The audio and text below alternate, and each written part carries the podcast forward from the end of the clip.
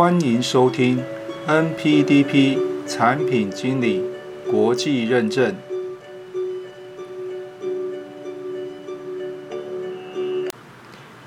Hello，各位朋友，大家好。上一集呢，大叔和大家解说了 NPDP 产品经理国际证照的报考流程。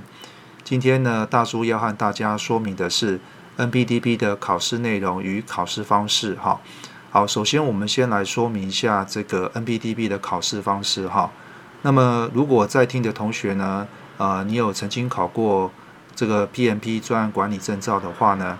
那么相信呢，对于 NBDP 的考试呢，应该不会太陌生哈。那么两个呢，都是属于电脑机上的一个考试方式哈。好，那么命题的方式呢，也都是雷同哈，都是两百题的英文选择题哈。那么四选一哈，那都是单选题哈。那也支援所谓的简体中文哈。那么考试的时间呢是三点五个小时好。那么及格的通过率呢是百分之七十五的答题率哈，正确答题率。那也就是说，如果两百题的话，百分之七十五就是说你必须要通过一百五十题以上啊，才算合格过关好。好，那么考试的地点呢，以台湾的考生来看的话呢，是在财团法人语言训练测验中心哈，就是在台湾大学新海路的这个后门的地方哈，大家可以在网络上面搜一下哈，就可以知道了哈。好，第二个呢，我们要跟大家说明的是 NBDP 的考试内容哈。那么命题的方式呢，是以 NBDP 的七大知识题来作为考试的一个范围哈。这个我们在上一集的时候有跟大家介绍过哈，所以呢，就按照它的配分呢来命题哈。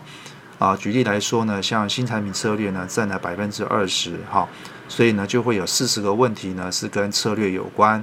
那产品组合管理呢，占百分之十，好，所以就会有二十个问题，好。那新产品流程呢，占百分之二十，好。市场研究呢，百分之十，产品的生命周期呢，百分之十，好。评量工具占百分之二十，好。团队组织与文化占百分之十，好，以此类推，哈。那这样整体的配分下来，就占了两百题，哈。好，那么以上呢是大叔今天对于 NBDP 产品经理国际认证考试的内容，还有考试的方式的解说哈。那么如果你有其他的问题的话呢，呃，欢迎留言来跟大叔讨论一下。最后不要忘记的订阅我们的频道，按一下小铃铛，你就可以随时收到新的音讯了。好，那么今天的解说呢就到这个地方了，谢谢大家。